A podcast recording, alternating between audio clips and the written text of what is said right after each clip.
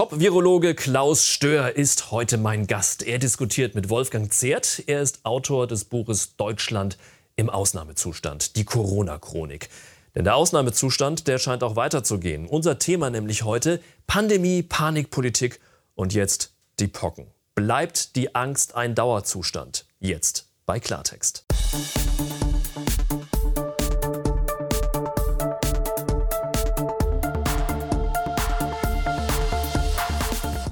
Klartext bei Servus TV. Schön, dass Sie dabei sind. Freut mich auch sehr, dass meine beiden Gäste heute hier sind. Der Virologe Klaus Stör ist nämlich wieder mal bei uns. Er ist einer der gefragtesten Experten in Sachen Corona und er kennt sich auch aus mit dem Thema Affenpocken. Haben wir Corona also überstanden, kommt das nächste. Darüber sprechen wir heute ausnahmsweise bei uns nur zugeschaltet von zu Hause, denn ähm, bei ihm und in der Familie ist es jetzt nämlich auch passiert, da ist auch Corona angekommen. Schön, dass Sie bei uns sind. Herzlich willkommen. Ich freue mich. Schönen guten Tag. Und der Journalist und Autor des Buches Deutschland im Ausnahmezustand ist bei uns. Wolfgang Zehrt ist da. Er sagt, ohne all diese Maßnahmen in den vergangenen Jahren wäre alles noch viel, viel schlimmer ausgegangen für die Wirtschaft und für die Bevölkerung. Und deswegen trägt er zum Beispiel weiterhin auch Maske, auch da, wo er eigentlich gar nicht muss. Denn er sagt, Masken tragen, das ist keine Freiheitsbeschränkung. Herzlich willkommen bei Klartext. Dankeschön. Ja, Corona hat sich aus unserem Alltag weitestgehend verabschiedet, sollte man meinen. Im Hintergrund laufen aber auch schon Vorbereitungen für den nächsten Corona-Herbst. Und da könnten wir durchaus das ein oder andere Déjà-vu erleben, denn die Sorge ist da, alles könnte wieder von vorne losgehen. Alles vorbei? Nein, sagt Gesundheitsminister Karl Lauterbach vor allem mit Blick auf Herbst, Winter und Killer-Varianten. Denn die derzeit geltende Fassung des Infektionsschutzgesetzes läuft bis zum 23. September. Dann fällt der gesetzliche Rahmen für weitere Maßnahmen. Lauterbach erwartet die nächste Welle im Herbst und mahnt schon jetzt eine Rückkehr der Masken an. Und er hat auch einen mächtigen Unterstützer für seine Pläne. Weltärztechef Frank Ulrich Montgomery fordert, als Ultima Ratio müsse im angepassten Infektionsschutzgesetz auch die Möglichkeit zu einem Lockdown verankert werden.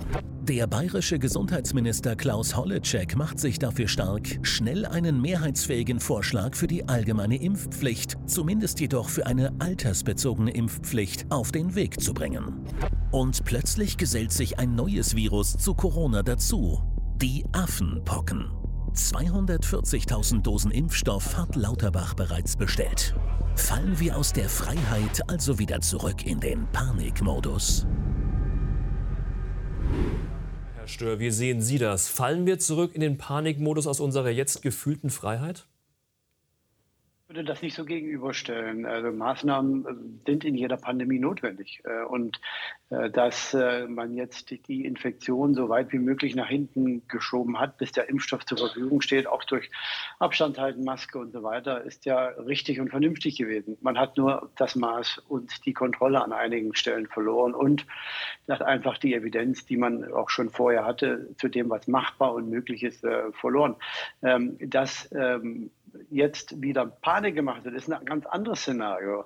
Äh, und dass man auch in den letzten ähm, Monaten in Deutschland besonders äh, viel Alarm geschlagen hat über das notwendige Maß hinaus, das merkt man ja auch beim Verhalten der Menschen in Deutschland, wenn man einfach ein bisschen durch Europa reist und dann wieder zurückkommt.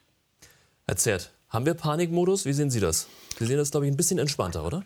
Ja, es gibt ja wenige Wörter der deutschen Sprache, die es in den englischen Sprachgebrauch geschafft haben. Und das ist das berühmte German Angst. Der Deutsche gilt äh, weltweit relativ gerne als schnell ängstlich.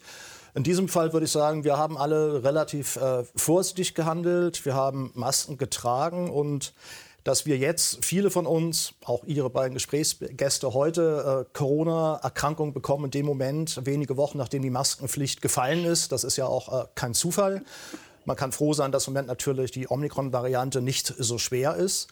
Was im Herbst auf uns zukommt, glaube ich, da wird auch Herr Lauterbach, auch Herr Montgomery auf der einen Seite keine Kristallkugel haben. Aber ich kann mir auch vorstellen, was passieren wird, wenn wir die Gesetze nicht haben, die es möglich machen, tatsächlich wieder sowas wie Distanz, Kontaktbeschränkung und Maskenpflicht einzuführen. Das muss dann einfach schnell gehen. Und genau die beiden Herren fordern ja schon wieder sehr, sehr drastische Maßnahmen jetzt für den Herbst. Wie sehen Sie das? Ich kenne keine Experten, die sich nun wirklich hinstellen würden und sagen, sie wissen exakt, was passiert. Wenn wir uns Portugal angucken mit einer relativ explosionsartigen äh, Zunahme der Variante äh, BA6 im Moment, auch mit steigenden Intensivbettenzahlen, mit steigenden Sterbezahlen. Bis jetzt sind alle Varianten, die in anderen Teilen der Welt aufgetaucht sind, auch nach Deutschland gekommen. Man muss dazu sagen, wir haben ein, man vergisst es manchmal, ein herausragendes Gesundheitssystem, ein leistungsfähiges Gesundheitssystem. Wir haben fantastische medizinische Firmen hier in Deutschland. Wir können damit umgehen. Aber die Frage ist ja, auch wir haben während Covid-19 eine Stadt, die Einwohnerzahl von Würzburg, komplett verloren. Wenn ich mir heute vorstelle, wir hätten das verhindern können durch eventuell noch stärkere Maßnahmen, wäre das ja schon ähm, eine spannende Diskussion. Will man tatsächlich 100.000 Euro Tote riskieren oder sagt man, diese kleine Stoffmaske, die ich tatsächlich äh, inzwischen benutze wie ein Regenschirm, wenn ich in einen Supermarkt gehe, wenn ich in die U-Bahn gehe, setze ich die Maske auf. Ich weiß auch nicht, warum nicht. Äh, es hat was mit Respekt zu tun gegenüber Bevölkerungsgruppen, die eben empfindlicher sind. Ältere Menschen, chronisch Kranke. Es geht gar nicht darum, ob ich mich anstecke. Aber Deutschland ist immer noch eines der wenigen Länder, die das überhaupt noch haben. Viele Länder haben das in Europa gar nicht mehr, haben das auch weitgehend abgeschafft, auch im öffentlichen Personennahverkehr, Herr Stör. Wie sehen Sie das? Wie stehen Sie zum Thema Maske weiterhin tragen oder im Herbst wieder oder vielleicht auch einfach mal durchschnaufen im wahrsten Sinne des Wortes jetzt? Ja, die Maske hat äh, sicherlich hier einen Beitrag geleistet, die Infektions- Häufigkeit zu reduzieren, bis zu dem Zeitpunkt, wo dann der Impfstoff zur Verfügung steht. Man darf eben nicht zwei Dinge vergessen. Ähm, es ist naiv zu glauben, dass eine Pandemie vorbeigeht, ohne dass sich alle infizieren werden. Es werden sich alle infizieren. Und das Endergebnis der Infektion eines jeden ist klar. Also ich habe mich zweimal impfen lassen. Ich bin jetzt mindestens zweimal infiziert und ich habe es überlebt, zum Glück. Ähm, es hätte auch gut sein können, dass ich äh, hätte sterben müssen. Äh, das ist ähm, bei Corona so. Eine bestimmte Anzahl von Menschen, und alle werden sich ja infizieren, werden auch sterben, das ist ganz klar. Und deswegen ist es eigentlich nicht richtig zu sagen, es sterben gegenwärtig noch 230, 250 Menschen, wir müssen noch Maßnahmen ergreifen. Diese 230 bis 250 Menschen werden sterben, äh, egal ob wir noch äh, etwas zusätzlich machen könnten. Aber wir können nichts mehr zusätzlich machen. Wir haben ein stabiles Gesundheitswesen, wir haben einen zuverlässigen Impfstoff mit Nebenwirkungen ohne Zweifel und es gibt sogar Medikamente, die weit über das hinausgehen, was zu erwarten war. Mehr kann man für den Einzelnen jetzt nicht tun. Wir alle, die in der Runde stehen, alle anderen draußen werden sich infizieren und dann muss man mit seinem Schicksal umgehen. Der Ungeimpfte wird leider höheres Risiko haben, schwer zu erkranken. Der Geimpfte hat ein großes Spektrum an äh, Ergebnis, aber es werden sich alle infizieren. Und wenn man das Drama jetzt nach hinten schiebt, wenn ich zum Beispiel meine Infektion nun durch weiteres Maskentragen und so weiter nach hinten geschoben hätte, wäre das Endergebnis dasselbe gewesen. Vielleicht wäre ich auch gestorben. Aber das ist nichts mehr, was in meiner Hand liegt. Und der Staat hat eine allgemeine Vorsorgepflicht, die hat er toll erfüllt, äh, zumindest was die Bereitstellung betrifft, nicht was die Kosten dafür ähm, betrifft, da könnte man noch drüber reden. Aber es gibt ein Gesundheitswesen, es gibt Medikamente und es gibt Impfstoff. Mehr kann der Staat jetzt nicht machen. Äh, wenn der also reicht aus Ihrer Sicht mit der Maske quasi? Dann wird er das nur nach hinten schieben. Sagen Sie es nochmal, ich habe es nicht verstanden. Also reicht es aus Ihrer Sicht mit der Maske jetzt auch?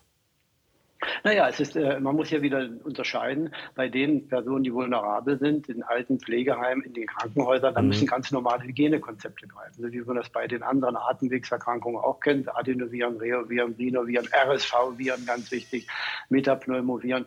Die Liste ist lang, so ungefähr 100 Atemwegserreger, mit denen wir sich, wir uns alle, alle, die wir hier am Tisch sitzen und zuhören, schon in unserer Kindheit Kontakt haben mussten. Wenn wir als Kind nicht mit diesen Atemwegsviren Kontakt haben, dann wird die Infektion, die später im Leben erfolgt, viel schwerer sein. Deswegen ist ja das bei der Pandemie so, weil wir als Erwachsene dann mit dem Virus das erste Mal Kontakt haben.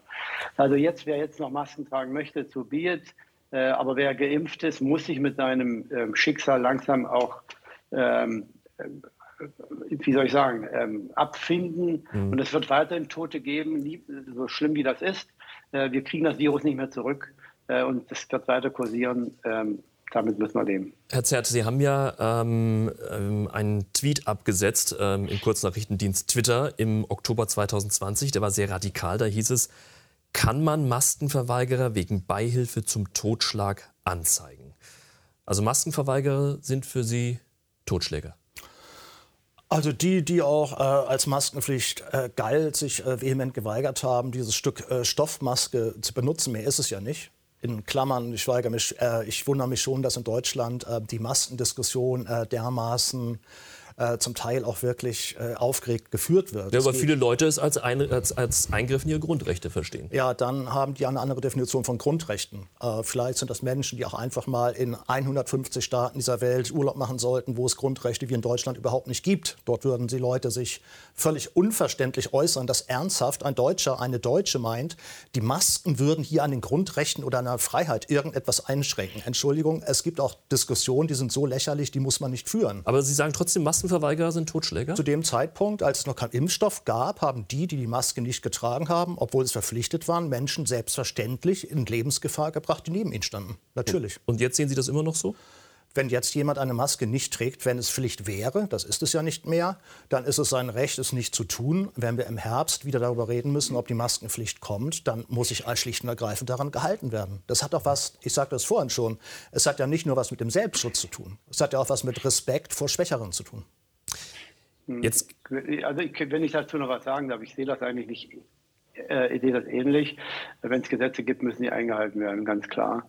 Äh, die Frage ist nur, gibt es in Deutschland die richtigen Regelungen? Und hat man hier auf die entsprechenden fachkompetenten Kollegen, zum Beispiel äh, in den Fachgesellschaften gehört? Äh, dort hat die Fachgesellschaft für deutsche Krankenhaushygiene, die auch eine eigene Kommission hat, die sogenannte KRINKO, die einen ganz transparenten, strukturierten Prozess der Risikoeinschätzung entwickelt hat. Die hat schon seit Monaten, ja, jetzt Jahren immer wieder darauf hingewiesen, dass zum Beispiel das Tragen von FFP2-Masken negativ sich aufwirkt auf das, die Infektionsweitergabe, weil die FFP2-Masken nicht nur ähm, passen müssen, sondern die müssen auch die, äh, die, da müssen die Filtriermöglichkeiten ähm, ähm, existieren und die normale medizinische Maske ist viel besser.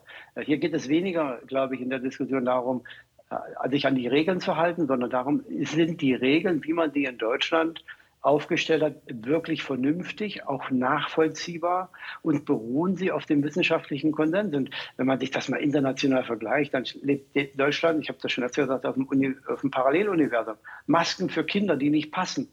Man, der, der Staat hat in Bayern Masken ausgeteilt, ein oder zwei Masken an jede Person dass die äh, in den Apotheken normalerweise Masken in fünf verschiedenen Größen für die entsprechenden Kopf äh, angepasst mhm. werden müssen. Das hat man äh, vollständig aus dem Blickfeld verloren, auch jetzt noch. Äh, dass, dass man in den Krankenhäusern den, ähm, dem Personal immer wieder Anleitung gibt, wie man Masken aufsetzt, Hände waschen und so weiter.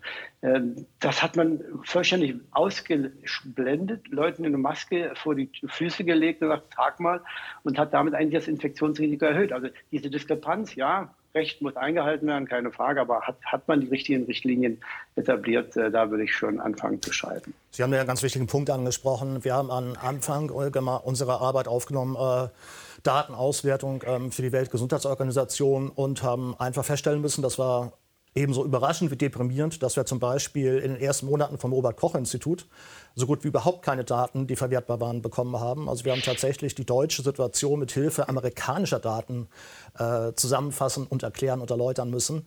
Es sind am Anfang der Pandemie im ersten Jahr ohne Zweifel ganz viele Fehler gemacht worden. Das, was Sie sagen, die Diskussion über die Maske, wie die Maske, welche Maske, ich habe manchmal ein klein wenig Verständnis auch für die Politikerinnen und Politiker. Diese Pandemie ist ja nun tatsächlich äh, Neuland für uns, für uns alle. Dass dort Fehler gemacht worden sind, ja, ohne jeden Zweifel. Das Wichtigste wäre, auch im Hinblick jetzt auf den Herbst, dass sie nicht nochmal gemacht werden. Wir kommen gleich noch mal zum Herbst genau, weil jetzt ist das nächste Ding in dieser Gemengelage da. Jetzt ist vor wenigen Wochen äh, das Thema Affenpocken aufgekommen. Ähm, da ist auch schon wieder die Rede von Isolation, 21 Tage. Impfstoff muss bestellt werden. Impfkonzept für vulnerable Gruppen äh, ist in Arbeit und, und, und. Herr Stör, zu Recht? Ja, also hier muss man unterscheiden zwischen Corona und Affenpocken. Bei Corona ist jetzt zum Beispiel Isolation und äh, Quarantäne komplett äh, sinnfrei. Warum? Das Virus zirkuliert frei in der Population und die Quarantäne, die man im Mittelalter in Venedig eingeführt hat, Quaranta, 40 Tage, die Schiffe mussten halt vor Venedig liegen bleiben und danach, wer nach 40 Tagen noch überlebt hat, der war krankheitsfrei und die anderen, ja, ähm, da konnte man die Infektion verhindern für die Mehrheit der in Venedig wohnenden. Und so passt das eigentlich jetzt auch bei den Affenpocken. Wenn man tatsächlich nicht möchte, dass Einzelpersonen die große Menge infizieren, dann können diese wenigen Einzelnen sich isolieren und dann kann man die große Menge schützen. Bei Corona geht das jetzt nicht mehr. Das Aber das ist doch Affenpocken hin oder her, Herr Stör, Affenpocken hin mhm. oder her, das ist doch, ähm, es ist doch einfach, sagen wir mal so, blöd gesagt, ein Hautausschlag. Früher hat man da auch nicht von Quarantäne und Isolation und äh, Kontaktnachverfolgung äh, gesprochen, sondern wenn man einen Ausschlag hatte, ist man zum Arzt gegangen, hat eine Salbe bekommen und dann war gut. Ja, je nachdem, was es denn genau war. Genauso war es mit einer Erkältung. Also, worauf ich hinaus möchte, wird das nicht ja. alles ein bisschen überbewertet und verrennt man sich da nicht gerade wieder in irgendetwas? Ja, es ist unverhältnismäßig, wenn man das in der Vergangenheit mit der Vergangenheit vergleicht. Äh, allerdings äh, glaube ich hier schon, dass man ähm, auch nicht vergessen darf, einer in 100, der Affenpocken bekommt, äh, wird auch sterben. Das ist so die Statistik. Wenn es sich um das westafrikanische Virus handelt, äh, das andere Virus, da ist sogar einer in 10, der sterben kann. Also es ist eben nicht nur ein Bläschenausschlag. Äh, also hier einen Impfstoff nicht zur Seite legen, ein paar hundert Dosen äh, würde ich auch mitgehen, aber 240.000 Dosen zu kaufen bei 21 Kontaktpersonen, oder Infizierten, die dann vielleicht nochmal, jeder vielleicht 30 bis 50 Kontaktpersonen hat, dann möchte man die halbe Republik impfen. Also ich halte das für vollständig überzogen äh, und äh, vollständig unangebracht und passt nicht in die Größenordnung rein. Aber dass jeder Einzelne, der dann diese acht Pocken hat, sich für 21 Tage isoliert, ich glaube, das ist eine nicht unvernünftige Sache. Mhm. Herr Zert, äh, wie, wie, sehen Sie das? Ist es übertriebene Panikmache jetzt auch gerade wieder, dass sich jetzt in diese Gesamtgemengelage ähm, ähm, mit einfügt? Äh, ich habe vorhin noch mal ähm, die Schlagzeilen aus dem Jahre 2000 äh, studiert. Äh, Sie werden wissen, warum, äh, als BSE, BSE damals, äh, ja. Deutschland mhm. erreichte. Äh, damals gab es Headlines, gab es Schlagzeilen, Deutschland erkrankt komplett. BSE hatte dazu geführt, dass über einen Zeitraum von zehn Jahren 190 Menschen tatsächlich an BSE gestorben sind, über einen Zeitraum von zehn Jahren. Bei Affenpocken, der große Unterschied ist ja tatsächlich die Übertragbarkeit. Und ob ich jetzt im Supermarkt ohne Maske mit Corona-Erkrankung neben einem anderen Menschen stehe, ohne Maske, dann ist die Ansteckungsgefahr relativ groß.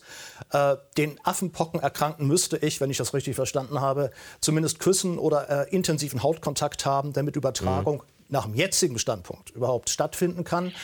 Aber auch wieder German Angst, dass ein Minister, der an seinem Posten hängt, möglicherweise eher zu viel als zu wenig tut. Ähm, das hat ja auch ein bisschen die Erfahrung mit der deutschen Impfstoffgeschichte im Bereich Covid-19 geführt. Es wird aber, aber gleichzeitig wird jetzt, wenn ich das noch schnell sagen darf, wird jetzt natürlich mit Steuergeldern versucht, die einem eigenen äh, Posten kleben zu bleiben. Ich meine, der Impfstoff ist nicht billig.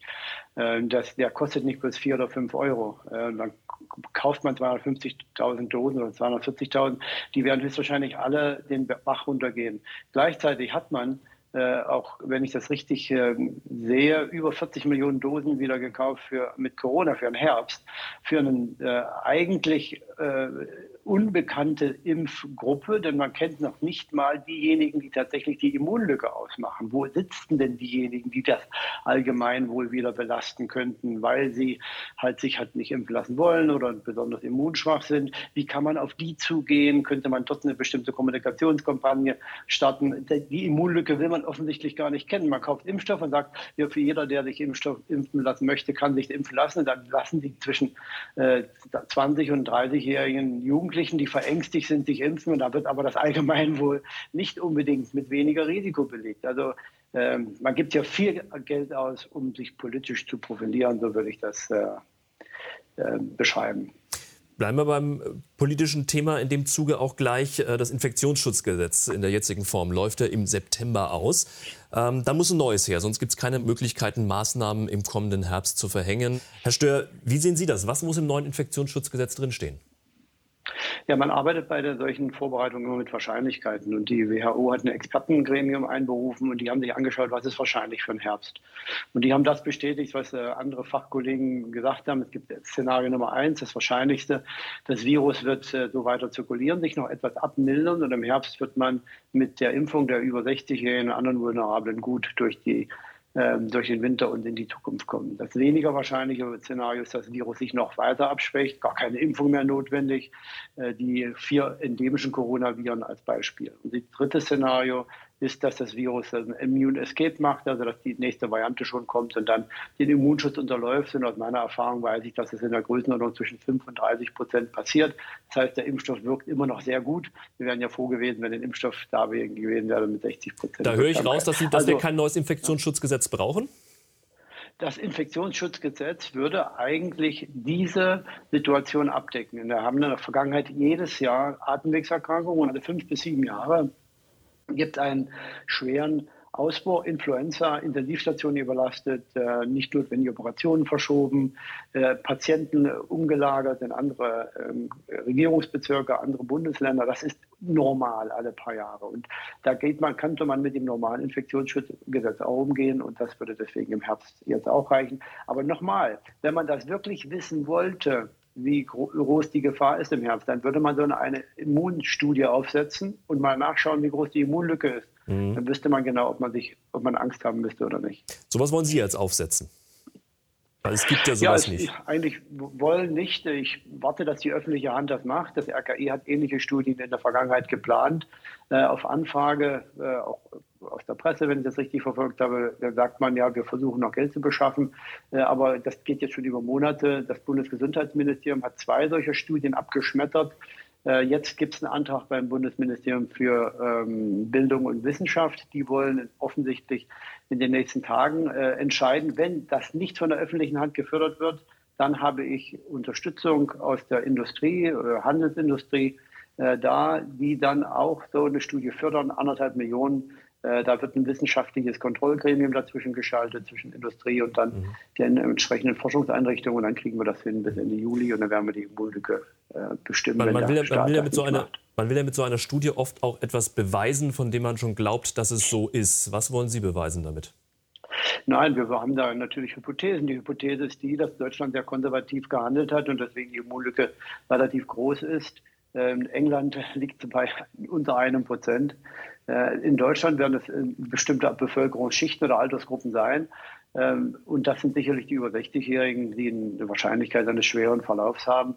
Und dann wird es sicher bestimmte äh, auch ähm, Bevölkerungsschichten geben. Ich kann mir gut vorstellen, dass ähm, gerade ein hohes Immigrationsanteil dort sein wird, bei denen, die noch ungeimpft sind, beziehungsweise auch schwere Verläufe existieren. Also das muss man sich anschauen, wenn die Daten kommen und dann muss man ganz gezielt äh, die Impfkampagne starten, die hoffentlich auf, den, auf, der Grundlage der Daten von der Regierung da angeschoben wird. Wenn die das nicht machen, dann werden die Daten höchstwahrscheinlich dazu dienen, bei den Gerichten zu, äh, zu einzuschätzen, ob die Maßnahmen verhältnismäßig sind, ob sie notwendig sind, ob sie wirksam sind.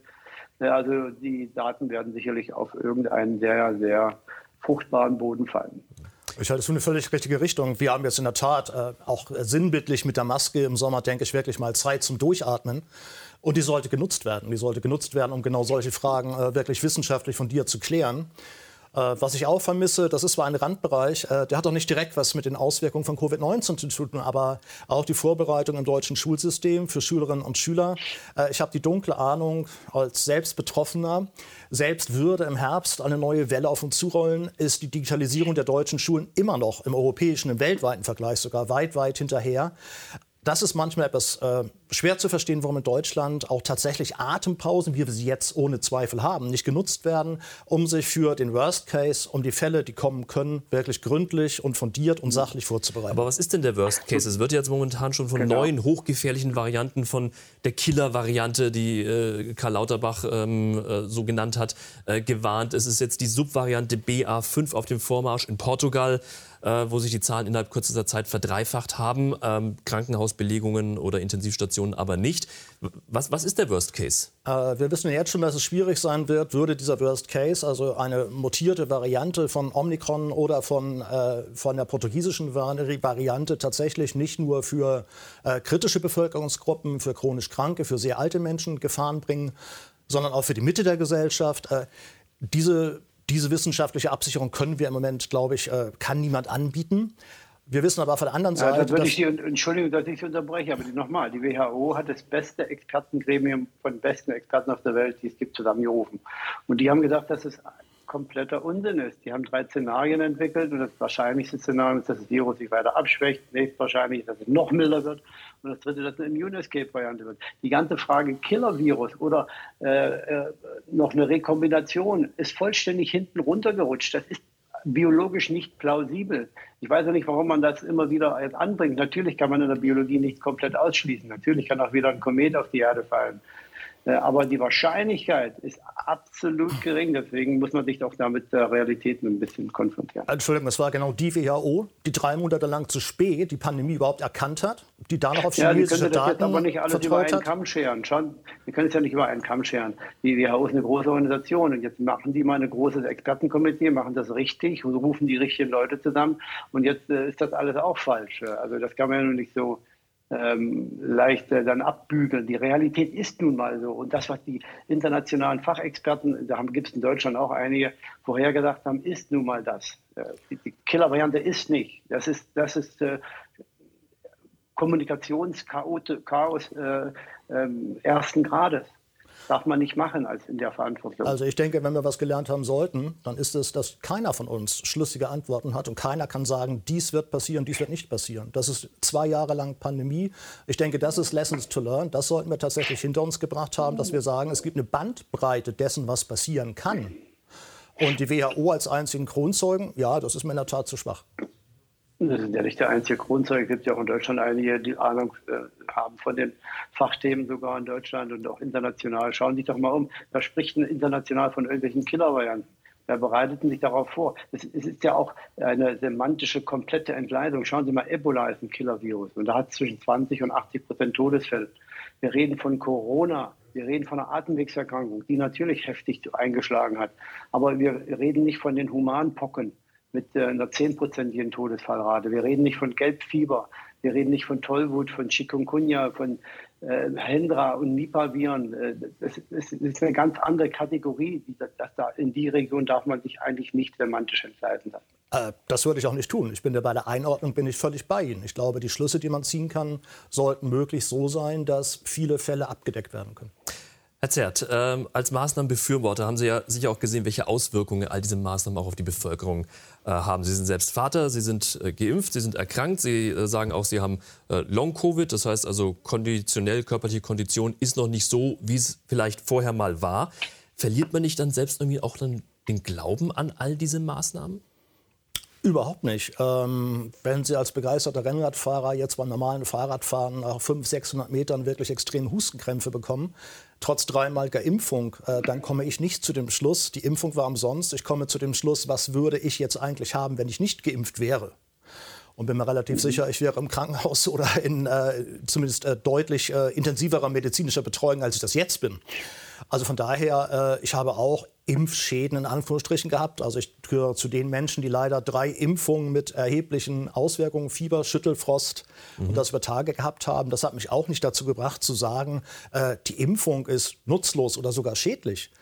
Ähm, ich habe im Bekanntenkreis Menschen gehabt, Sportler, Sportlerinnen, die trotz Impfung äh, schwerer erkrankt sind. Und ich habe natürlich auch 2000, wie wir alle höchstwahrscheinlich 2020, 2021 Menschen gekannt, äh, die ohne, dass es den Impfstoff ja schon gegeben hätte, äh, sehr schwer erkrankt sind bis hin zur intensivmedizinischen Betreuung. Von daher, ja, ich denke, dass dieses Regelwerk, was wir haben, ich gebe Ihnen da völlig recht, ähm, die wissenschaftliche Fundierung äh, fehlt in vielen Fällen, ähm, was auch für ein Land wie Deutschland äh, nicht gerade ein großartiges, glorreiches Zeugnis ist. Da hätte man mehr tun müssen. An den Maßnahmen im Herbst ich hoffe natürlich auch, wie alle anderen, dass uns keine neue Omikron mhm. XY, Portugal-Variante XY erreicht.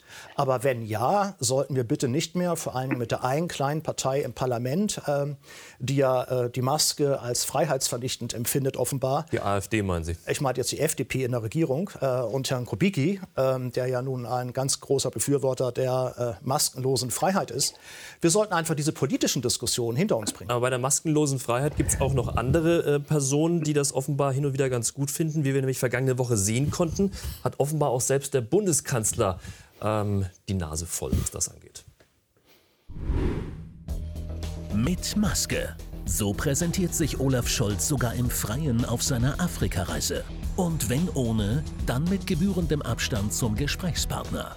Aber im Regierungsflieger das. Der Kanzler lässt die Maske fallen. Von Abstand keine Spur. Zurück in Deutschland werden Mitglieder der Delegation positiv auf Corona getestet. Der Bundeskanzler selbst zwar nicht, aber das Robert Koch Institut rät Kontaktpersonen drängend, für fünf Tage selbstständig die Kontakte zu reduzieren. Olaf Scholz reiste aber weiter zum Weltwirtschaftsforum und zum Katholikentag. Ist für den Kanzler Corona vorbei, während sein Gesundheitsminister laut über eine Maskenpflicht im Herbst nachdenkt? Herr Stör, ist das ein weiteres Beispiel für diese desaströse Corona-Kommunikation in den vergangenen fast zweieinhalb Jahren? Ja, es kommt da noch ein bisschen was dazu, was äh, zu Ihren Konversationen eben gepasst hat, nämlich die Frage, inwieweit sind diese sogenannten Non-Pharmaceutical Interventions auch tatsächlich wirksam? Äh, und hier hat es 2001, 2003 vom RKI schon eine gute Publikation gegeben, Datenlage ganz schlecht, was immer man äh, an Maßnahmen ergreift. Man muss ja vorsichtig sein und man muss abwägen äh, zwischen den freiheitlichen Rechten, zwischen der Gesundheit und dann natürlich äh, den wirtschaftlichen Auswirkungen. Der Kanzler hat es ja für sich abgewogen, wie wir gesehen haben. Also im Regierungsflieger, wir haben übrigens mal ja, nachgefragt. Wir haben, wir haben mal angefragt bei der Flugbereitschaft, wir haben da heute eine Information bekommen, es besteht tatsächlich keine Maskenpflicht an Bord der Regierungsflugzeuge. Empfehlung ja, aber keine Pflicht. Wir alle müssen im Flugzeug, wie wir wissen, äh, und im öffentlichen Personennahverkehr Maske tragen. Wie ordnen Sie das ein? Wie kann sowas sein? Also Maske tragen im Flugzeug ist kompletter Unsinn, wenn ich das schnell sagen darf, weil dort die, der Luftaustausch in so einer extremen äh, Geschwindigkeit passiert und dann geht die Luft durch sogenannte HEPA-Filter, also das sind virendichte Filter durch, in eine bessere Luft als im Flugzeug finden Sie nirgendwo auf der ganzen Welt. Das wird ständig gefiltriert. Äh, da kann man auch die Maske abnehmen. Es hat fast gar keine äh, Wirksamkeit mehr. Aber es hat natürlich eine gewisse schon. Aber schauen Sie mal, wenn Sie geflogen sind vor drei, vier Tagen in, in, aus Berlin raus, da fliegen Sie mit der Lufthansa, da müssen die Masken getragen werden. und daneben fliegt BA und ähm, Swiss Air und so weiter und da trägt man keine Maske. Das ist diese Inkonsistenz, die in Deutschland eben wirklich auf die Spitze getrieben wurde, wo man eben auch vernünftige Maßnahmen ab absurdum führt, weil man sie zu Zeiträumen, äh, Zeitpunkten umsetzt, wo sie dann eben leider nicht mehr vernünftig sind. Wie die mhm. Kontaktnachverfolgung äh, im Sommer, wie die Quarantäne und Isolierung jetzt noch, nachdem das Virus endemisch ist, wie das Maskentragen in der, selbst im öffentlichen Raum bei Windstärke 5. Also das sind alles Dinge, die man leider eben, dann diskreditiert man auch diese relativ guten Maßnahmen. Wie ordnen Sie solche Bilder ein, die der Kanzler da präsentiert? Alle müssen im Flugzeug Maske tragen, nur er nicht in der Regierungsmaschine. Also ich habe selbst mit meiner Familie vor vier Wochen auf dem Flug nach Irland mit einer ausländischen Airline auch keine Maske aufgehabt. Fühlte mich unwohl, höre jetzt zum ersten Mal etwas über die so gute Luft in den Flugzeugen. Also dafür vielen Dank. Das nimmt mir tatsächlich eine Angst. Ich habe bisher zu den Menschen die geglaubt haben, gerade in Flugzeugen äh, wäre die Maske sehr hilfreich. Aber man lernt dazu immer wieder bei dieser Corona-Pandemie. Ja, ich glaube, dass äh, so ein bisschen Symbolpolitik äh, im positiven Sinn nicht schadet. Und ein Bundeskanzler, der demonstrativ Maske trägt, wäre angesichts der Regierungslinie sicherlich der eindeutig bessere Weg gewesen. Mhm. Die Maske ist ja auch das Symbol äh, dieser Pandemie geworden. Keiner hat mehr Lust drauf. Viele sehen das als eben als Einschränkung der Freiheit. Sie nicht. Wie sieht das Herr Stör eigentlich? Ist das Einschränkung der Freiheit? Also wenn äh, die Maske einen Beitrag leistet, das Infektionsrisiko adäquat und effizient zu äh, reduzieren, dann ist die natürlich eine, eine Komponente der Pandemiebekämpfung. Äh, gar keine Frage. Es muss aber natürlich verhältnismäßig sein. Und ähm, lassen Sie mich noch mal kurz zu den anderen Maßnahmen kommen, außerhalb der Maske, 3G, 2G, Schulschließung und so weiter. Mhm. Äh, und hier hat die Verhältnismäßigkeit eben nicht so funktioniert. Man hat in Deutschland ja nicht nur nicht gemessen, sondern man hat einfach gesagt, es wird schon irgendwie ein bisschen helfen und egal wie teuer es ist, wir ziehen das durch. Also extrem konservativ. Der Nachtragshaushalt 2020 waren knapp 300 Milliarden. Der Nachtragshaushalt 2021 nochmal in derselben Größenordnung und alles wegen Corona. Und das sind im Prinzip ähm, Ausgaben, die genauso groß sind wie jedes Jahr alle Ausgaben für das Gesundheitswesen, also von der Geburt, äh, der, äh, den Intensivstationen, den äh, Universitätskrankenhäusern, alles. gibt man für die Gesundheit ungefähr, also die allgemeinen und äh, speziellen Krankenkassen und so weiter, alles 300 Milliarden. Und so viel hat man im Nachtragshaus für eine Erkrankung ausgegeben. Die Frage, ist das verhältnismäßig?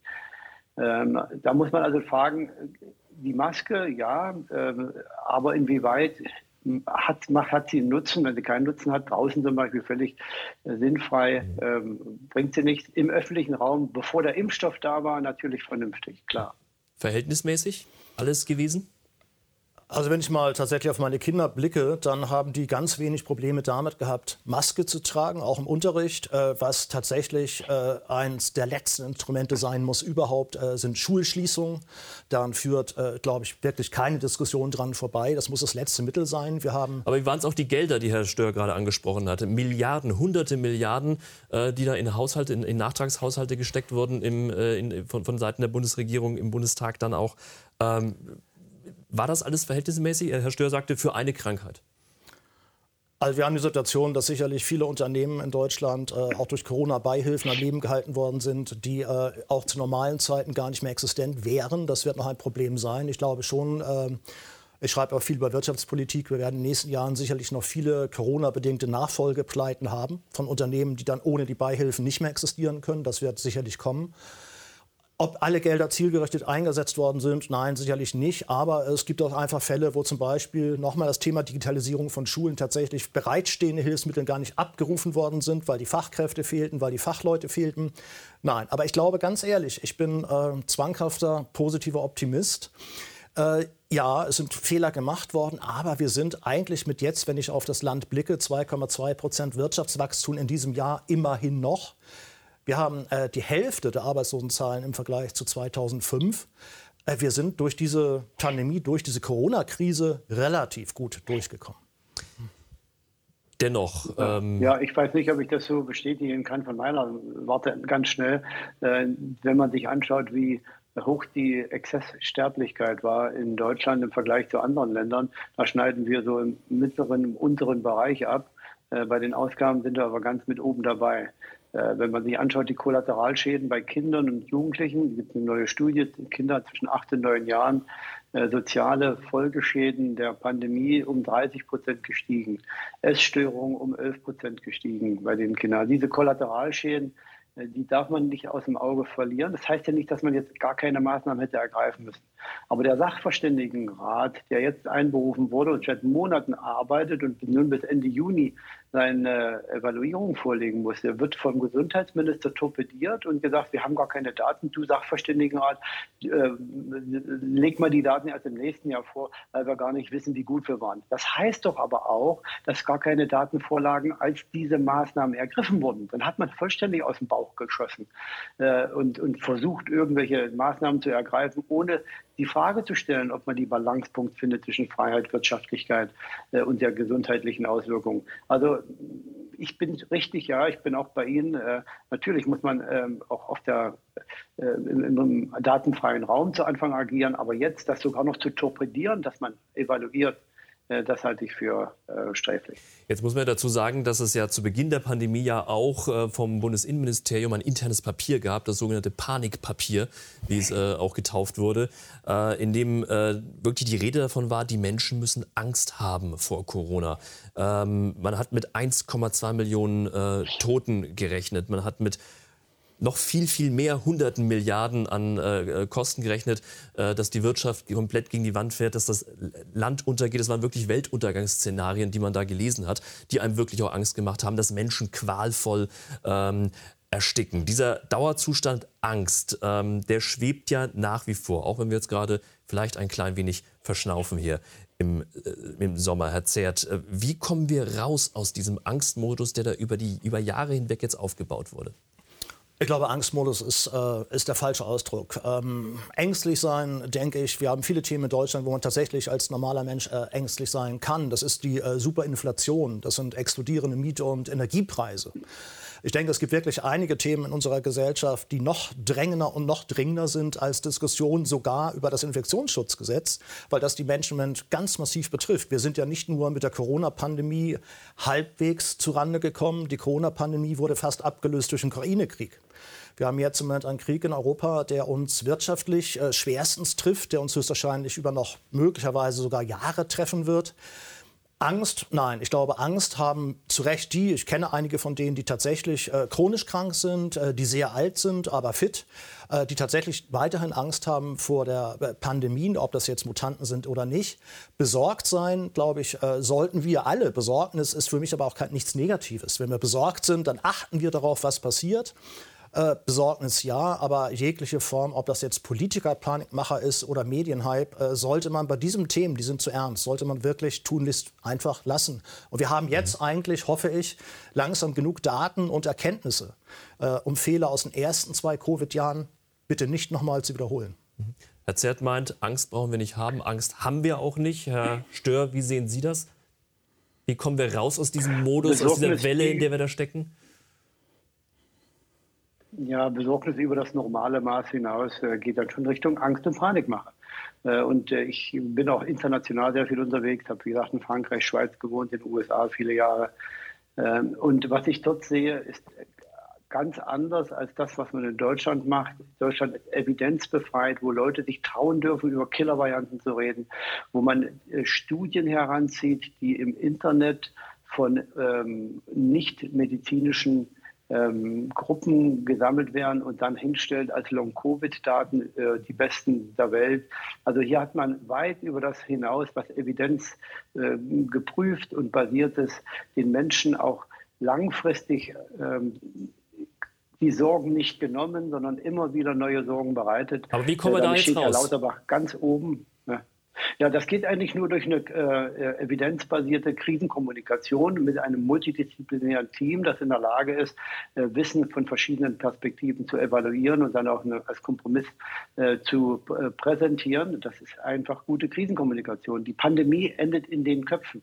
Äh, natürlich äh, endemisch dadurch, dass jeder Antikörper hat, geimpft ist idealerweise und dann noch natürlich immunisiert, geimpft vorher. Äh, und da, da muss aber jetzt auch die Krisenkommunikation, die Leute lachen sich ja tot über die Deutschen, oder die auch zum Teil noch über die äh, Kommunikationspolitik. Und es ist erstaunlich, dass jetzt einige Wissenschaftler sagen, ja sogar die öffentlich-rechtlichen Medien haben jetzt verstanden, dass es nicht anders geht, als dass sich alle infizieren müssen, dass die ne äh, Nebenwirkungen auch da sind bei den äh, Non-Pharmaceutical Interventions, dass man nicht Geld zum Fenster rausschmeißen kann ohne Evidenz, dass man begleitende wissenschaftliche Untersuchungen machen muss. Also es ist schon erstaunlich, wie, wie singulär in Deutschland mit Angst äh, gearbeitet wurde, wie die noch existiert und wie sie auch noch lange existieren wird. Wie wir da rauskommen, das kann ich Ihnen jetzt nicht sagen. Die Pandemie endet in den Köpfen. Ich glaube, diesen Satz nehmen wir mit auf jeden Fall aus dieser Sendung. Vielen, vielen herzlichen Dank. Klartext war das mit Klaus Stör und Wolfgang Zert. Vielen, vielen herzlichen Dank. Und wir sehen uns wieder übernächste Woche. Wir machen eine kleine Pfingstpause, sind dann wieder da am 8. Juni hier bei Servus TV zu Klartext. Bis dahin, schöne Pfingsten und